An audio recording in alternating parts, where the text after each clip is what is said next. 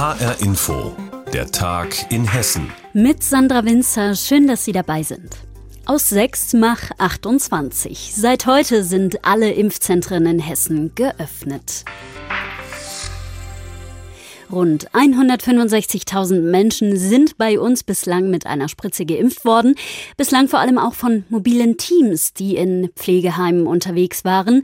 Jetzt also haben 22 weitere Impfzentren bei uns in Hessen die Türen geöffnet. Damit sind wir bei 28 Impfzentren im Land. Und wie der Impftag überall gelaufen ist, das fasst HR Hessen-Reporter Tobias Lübben zusammen. Der Start der lokalen Impfzentren ist gelungen. Und das lag vor allem auch an den Menschen, die geimpft geimpft wurden. So gut wie alle erschienen pünktlich zum vereinbarten Termin, so wie Hilde Zimmer aus Els. Sie kam ins Impfzentrum Dietkirchen bei Limburg. Ich lasse mich auch impfen, wenn ich auch 90 bin. Ich, die Familie braucht mich ja auch noch. Gell? Ein Pieks. Ein kurzer Pieks und schon war es geschafft. Und auch in anderen Impfzentren wunderten sich die Geimpften, wie schnell das alles ging. Ich habe gedacht, es wäre so voll oder mit der Schlange stehe gar nichts. Ich habe gedacht, es wäre viel mehr Hektik da und das ist nicht der Fall gewesen. Es war eigentlich sehr angenehm. Stimmen aus Groß-Gerau und aus Bensheim. Dort wie überall sonst war von Hektik keine Spur, denn es waren nur wenige Impftermine vergeben worden. Laut hessischem Innenministerium wurden in allen Impfzentren zusammen heute knapp 4000 Menschen geimpft. Ausgelegt sind die Zentren aber auf rund 30.000 pro Tag. Dass die Zentren so unter ihren Möglichkeiten bleiben, hat einen einfachen Grund, erklärt Hessens Ministerpräsident Volker Bouffier. Wir werden in den nächsten sechs bis zehn Wochen weiterhin eine Mangelverwaltung haben und nicht so viel Impfstoff bekommen, wie wir gerne hätten. Wird weiter in dem Tempo geimpft wie bisher, dann ist es noch ein weiter Weg bis zur sogenannten Herdenimmunität. Dafür müssten, so schätzen Experten, 60 bis 70 Prozent der Menschen immun sein gegen den Erreger. Bisher ist aber laut Robert Koch Institut erst ein Prozent der Hessen durchgeimpft. Immerhin, mehr als die Hälfte der über 80-Jährigen habe sich schon einen Impftermin besorgt. Jetzt komme man aber gut durch, Impftermine seien noch zu haben. Und der Weg ins Impfzentrum ist auch nicht mehr so weit, jetzt da in jedem Landkreis und jeder kreisfreien Stadt mindestens ein Zentrum geöffnet hat. Und bald, so das Innenministerium, werde es auch mehr Impfstoff geben. Und jeder, der das wolle, werde auch seine Spritze bekommen. Bilanz aus den 28 hessischen Impfzentren, die jetzt endlich alle geöffnet haben. Bisher mussten viele Menschen weite Wege für die Impfung zurücklegen. Gerade ab 80 ist das nicht immer leicht. Wie es genau in einem Zentrum abläuft, hat sich HR Hessen-Reporter Benjamin Müller angeschaut. Er war im Impfzentrum in Dietkirchen bei Limburg. Es ist in einer alten Druckerei und steht schon seit rund zwei Monaten fertig da. In der ersten Halle die Anmeldung, in der zweiten die zehn Impfstraßen, in der dritten der Sitzbereich für nach der Impfung. Eigentlich könnte hier voll losgelegt werden, sagt Dr. Gundi Heuschen, die Leiterin des Impfzentrums. Wir haben in einem Testlauf innerhalb von sechs Stunden 300 Menschen impfen können, allein mit einer Impfstraße und das auf zehn Impfstraßen hochgerechnet. Wissen Sie, also wir könnten locker 3000 Menschen impfen pro Tag. Allerdings fehlt der Impfstoff.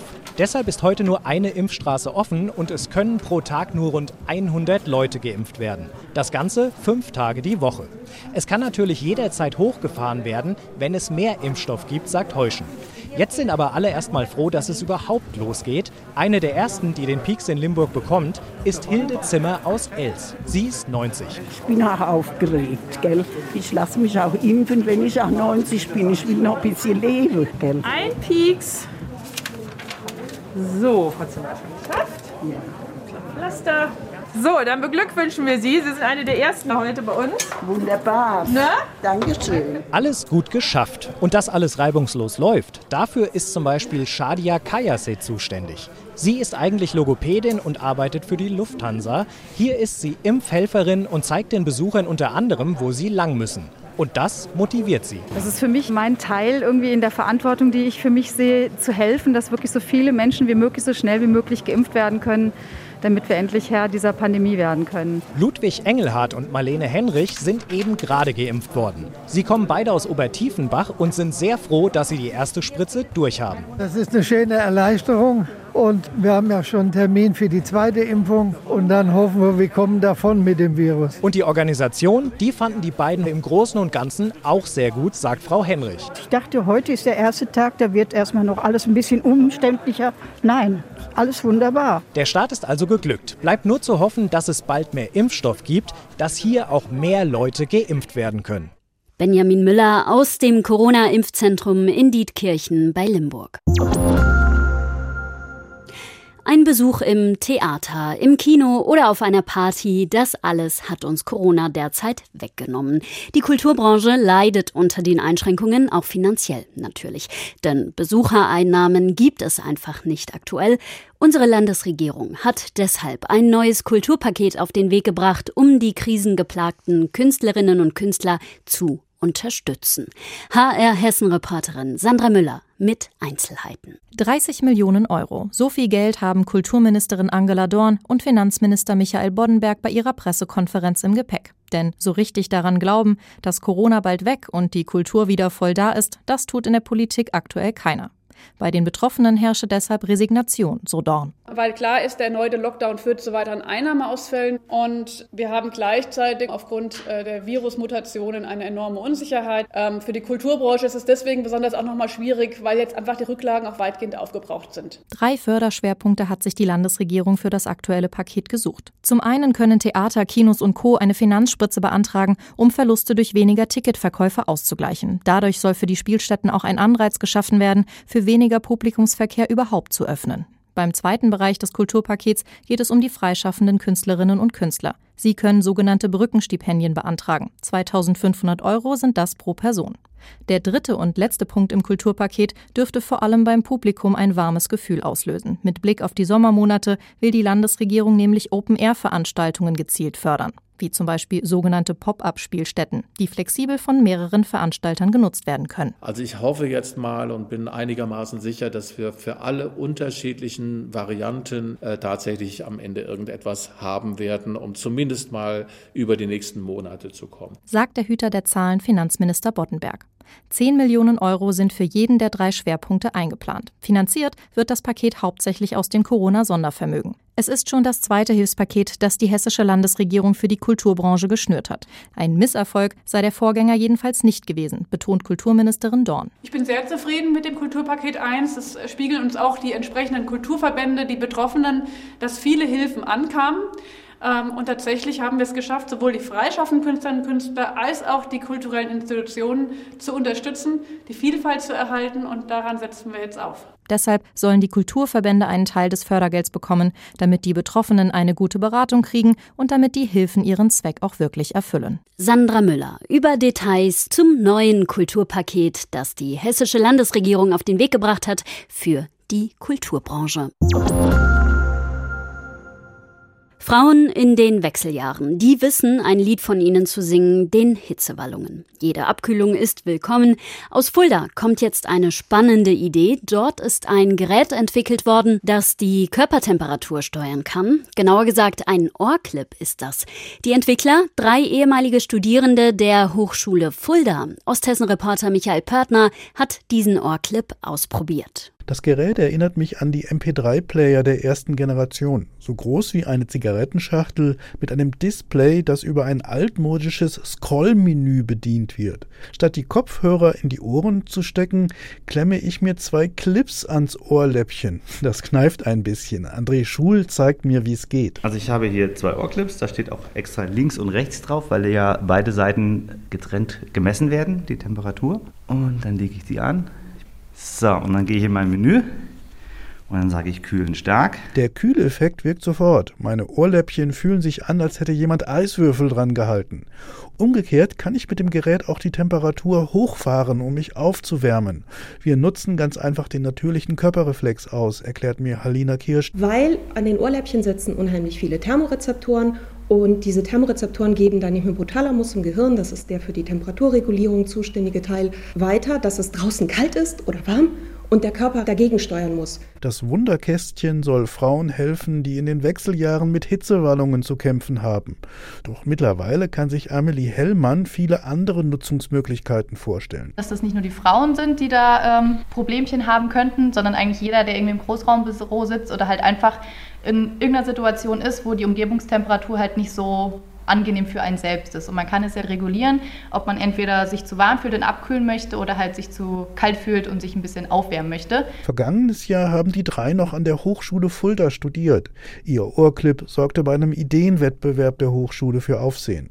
Das bescherte ihnen ein Stipendium. Ein Jahr lang dürfen sie ihr Gerät auf Kosten des Bundes zur Serienreife weiterentwickeln. Aber für das Start-up aus Fulda tut sich momentan irgendwie kein richtiger Markt auf. Das liegt nicht nur an Corona, glaubt André Schul. Ja, das große Problem ist äh, zum einen, dass man halt keine Face-to-Face-Gespräche hat und es schlecht ausprobiert werden kann. Und das andere Problem ist halt, dass die meisten Investoren Männer sind und die sich einfach nicht in die Lage einer Frau mit Hitzewallungen hineinversetzen können. Man kennt das einfach nicht. Wenn man es nicht kennt und nicht dran glaubt, dann hat man auch nicht das Interesse. Im Sommer läuft das Stipendium aus. Bis dahin hoffen die Jungunternehmer aus Fulda, doch noch einen Investor zu finden, der ihren temperaturregelnden Ohrclip produzieren will. Könnte ja auch für Sportler und Sportlerinnen interessant sein zum Abkühlen oder Aufwärmen der Körpertemperatur. Wir drücken die Daumen den drei Alumni aus Fulda. Minusgrade, strahlender Sonnenschein, ein Wahnsinns-Winterwetter herrscht gerade, während manch einer genervt ist von der Kälte, blühen Schneefans so richtig auf. Auf der Wasserkuppe zum Beispiel, der höchsten Erhebung bei uns in Hessen, dort treffen sich in diesen Tagen Schneesportlerinnen und Sportler fürs Snowkiten. Auf Brettern stehen und vom Schirm ziehen lassen. Das kann richtig viel Spaß machen, wie unser Osthessen-Reporter Carsten Gulke festgestellt hat. Strahlen blauer Himmel, die Bäume scheinen mit Zuckerguss überzogen und eine weiße Schneefläche glitzert im strahlenden Sonnenschein. Dazu weht ein leichter Wind. Frank ist eigentlich zum Kundenbesuch in der Rhön, aber auch er hat einen Abstecher auf die Wasserkuppe gemacht und einen kurzen Stopp eingelegt, um den Snowkitern zuzuschauen. Ja, super. Das ist absolut. Blauer Himmel, 15 Grad minus. Das ist, das ist total trockene Luft, richtig schön. Isabelle ist die Freude über den strahlenden Sonnenschein deutlich anzumerken. Die Schwäbin hat die lange Reise aus Stuttgart gern in Kauf genommen, um einmal über die weiten Flächen der Hochrhön mit ihrem Kiteschirm und den Brettern unter den Füßen zu sausen. Man ist wahnsinnig begeistert, vor allem wenn es auch mal fährt. Also wenn man wirklich vorwärts kommt, ohne groß was zu tun, einfach nur auf den Ski stehen und fahren lassen, ist natürlich schon extrem geil. Und bei dem frischen Bauder und Sonnenschein macht mega Spaß, sehr empfehlenswert auf jeden Fall, ja. Svenja lacht und hilft ihrer Schülerin, die heute das erste Mal so richtig die Freuden des Snowkitens erleben kann. Das ist genau der Reiz, bei wenig Wind und Sonnenschein hier über die frisch gepuderte Fläche zu fahren. Nico Kersbeck ist einer der Trainer für die Snowkiter auf dem Berg der Flieger, der Wasserkuppe, und er weiß ganz genau, was den besonderen Reiz dieser außergewöhnlichen Sportart ausmacht. Mit Kraft der Natur die Flächen der Rhön hier zu erkunden und auf irgendeinen Lift oder so angewiesen zu sein. Dass trotz der minus 15 Grad, die das Außenthermometer anzeigt, hier auf dem Berg eine gefühlte Temperatur von vielleicht gerade mal rund um den Gefrierpunkt herrscht, auch dafür hat der erfahrene Mann vom Berg eine ganz einfache Erklärung. Ich glaube, äh, was eine große Rolle spielt, ist die Sonne, die heute rauskommt. Die hat dann doch im Februar schon recht viel Kraft und äh, natürlich, dass wir recht wenig Wind zurzeit haben. Ne? Wenn der Wind jetzt mehr ist, dann ist es auch deutlich kälter. Auch wenn an den Wochenenden noch immer die Zufahrten und Parkplätze rund um die Wasserkuppe gesperrt bleiben werden, unter der Woche ist alles frei. Und wenn man sich entsprechend warm kleidet, macht so ein Besuch auf dem Berg der Flieger durchaus Spaß, sei es nun zum Wandern, Langlaufen oder eben auch zum Snowkiten. Ähm, die kommen tatsächlich aus ganz Deutschland hier an, ähm, weil die Wasserkuppe einer der Hotspots deutschlandweit ist zum Snowkiten und ähm, ja, sind alles Vollblutsurfer. Winterspaß beim Snowkiten auf der Wasserkuppe. Carsten Gulke war dabei. Und das war der Tag in Hessen mit Sandra Winzer. Die Sendung finden Sie täglich auch als Podcast auf hrinforadio.de.